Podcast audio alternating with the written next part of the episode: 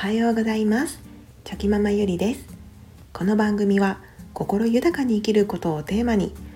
少し HSP 気質がある私が生きづらさを感じつつも美容師を主軸に NFT クリエイターブロガー4コマ漫画への挑戦と2児の子育ての奮闘の日々を書き綴ったブログチョキママゆりの思考部屋の朗読をしている番組です。最後にゆるい雑談もあります。それではよろしくお願いします。令和3年6月30日。もったいない食材管理で家の食品ロスを減らす方法。前編。先日書きました家事時短献立の考え方のブログ記事で献立の仕組み化の話をしましたが今回はいかに食材の無駄をなくすか。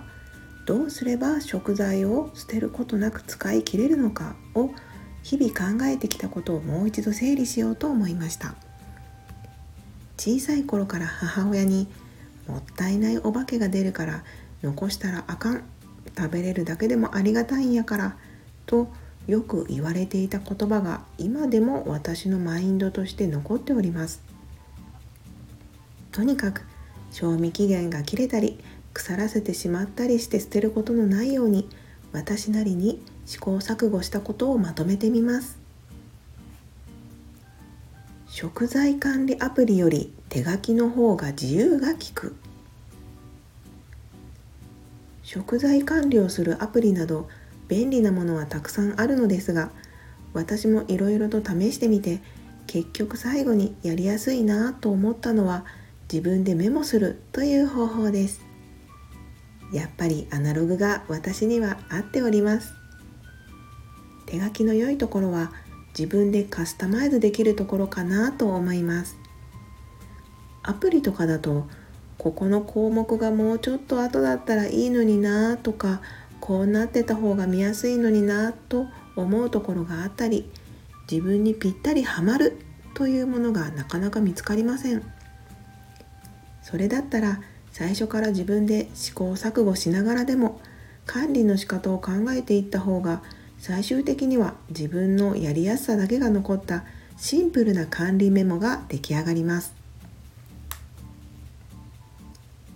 食材管理メモの取り方。どんな感じでメモするかと言いますと左上に野菜を書く欄右上に乾物や賞味期限の長い保存の効くもの。左下には賞味期限の近い練り物ハムなどの加工食品。右下にはフリースペースとして開けておきます。写真のように賞味期限を書くことによって一目でいつまでに使い切らないといけないかが分かりますし使わなければいけない優先順位もそこで決めることができます。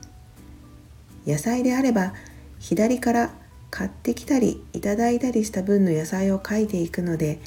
次の右隣の列の方が新しいということになりますので左の野菜から優先的に使わないといけないということが分かります。使い切った食材は商品名を消すか日付を消すかでまた新しく購入した時に書き直します。ちくわやハムなどの加工食品の商品名のところはボールペンなどで書いて私は固定にしています。日付を消した時に名前まで消えるのを防ぐため。本当に至ってシンプルなメモです。しかし一番使いやすくて長続きしているというのも事実です。その都度メモを更新する。更新するといっても携帯のようにボタン一つでパッと更新できるわけではないのですがここは地道に消しゴムで消して書き直したり書き足すというやり方で管理していきます。これがめんどくさいとなってしまうとこのやり方は向いていないと思うのですが私のスキルでは入力する時間よりメモに書く時間の方がよっぽど早く書けるんです。本当に自分の分かりやすいように書いてるメモほど頭に残るものはないので私は心からメモをおすすめします。私は献立を書いている手帳にそのメモを常にクリップで挟んでおります。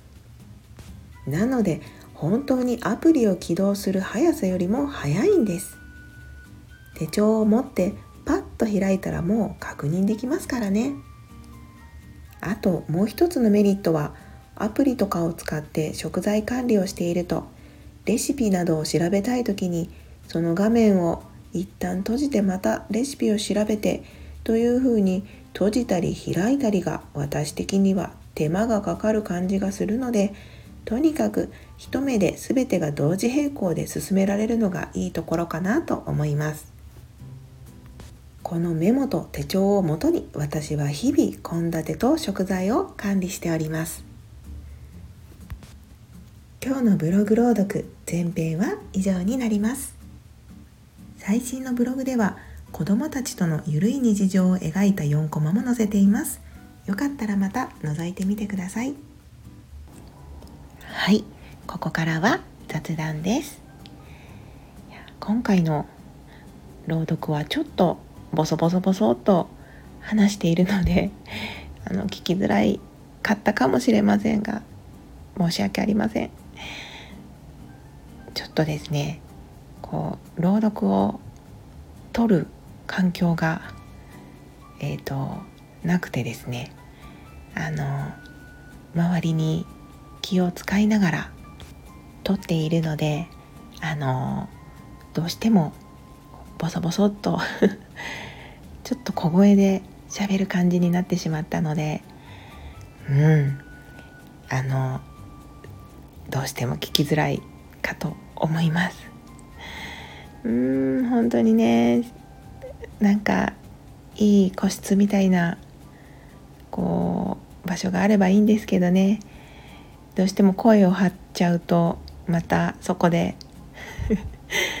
何言ってんだってね。聞かれてしまったりするので家族のみんなに。はい。なのでちょっとこういう時がたまにあると思うんですけどもどうか。あのそう今そういう状況なんだなっていうことを思っていただけると幸いです。はい。では雑談なんですけども先日まあ息子たち2人と車に乗ってお出かけしたんですけどもその時にハエが車の中に入ってたみたいで ブンブンブンブンこう飛んでたんですね。で運転中だしやっぱりもそもそも虫が車の中で飛んでるのってなんか嫌じゃないですか。それで息子たちに「ああもう虫が入ったからハエがいるから早く外出て行ってほしい」ってまあ嘆いてたんですけど そしたら長男がですね「そんなん言ってあげんとき虫がかわいそうやん」って言ってきたり次男の方はですねこう自分の周りにハエが飛んでたら「このハエ俺のこと好きなんやんな」って。俺のこと好きなんやわみたいな感じであの言ってきてですね。なんか もう人それぞれ、うん、感じ方が違って面白いなって思ってました。まああのそうですね。虫が嫌いじゃない人からすればやっぱりもう出て行ってよみたいな風に言っちゃうとかわいそうやんってなるんですかね。やっぱり。ねなんかうん。まあ同じ空間に3人いてもですねやっぱり考えてることとか発言することとか、うん、いろんな感じでそれぞれだなと思った。瞬間でした。はい。はい。今日は火曜日ですね。うん。今日もいい日になるといいなと思いながらまたねできることをコツコツと頑張っていこうと思います。はい。では昨日より今日今日より明日一歩でも前進。この番組があなたの今日という日を生き抜くための心の活力になれたら嬉しいです。今日も最高の一日をお過ごしください。ありがとうございました。ではまた明日。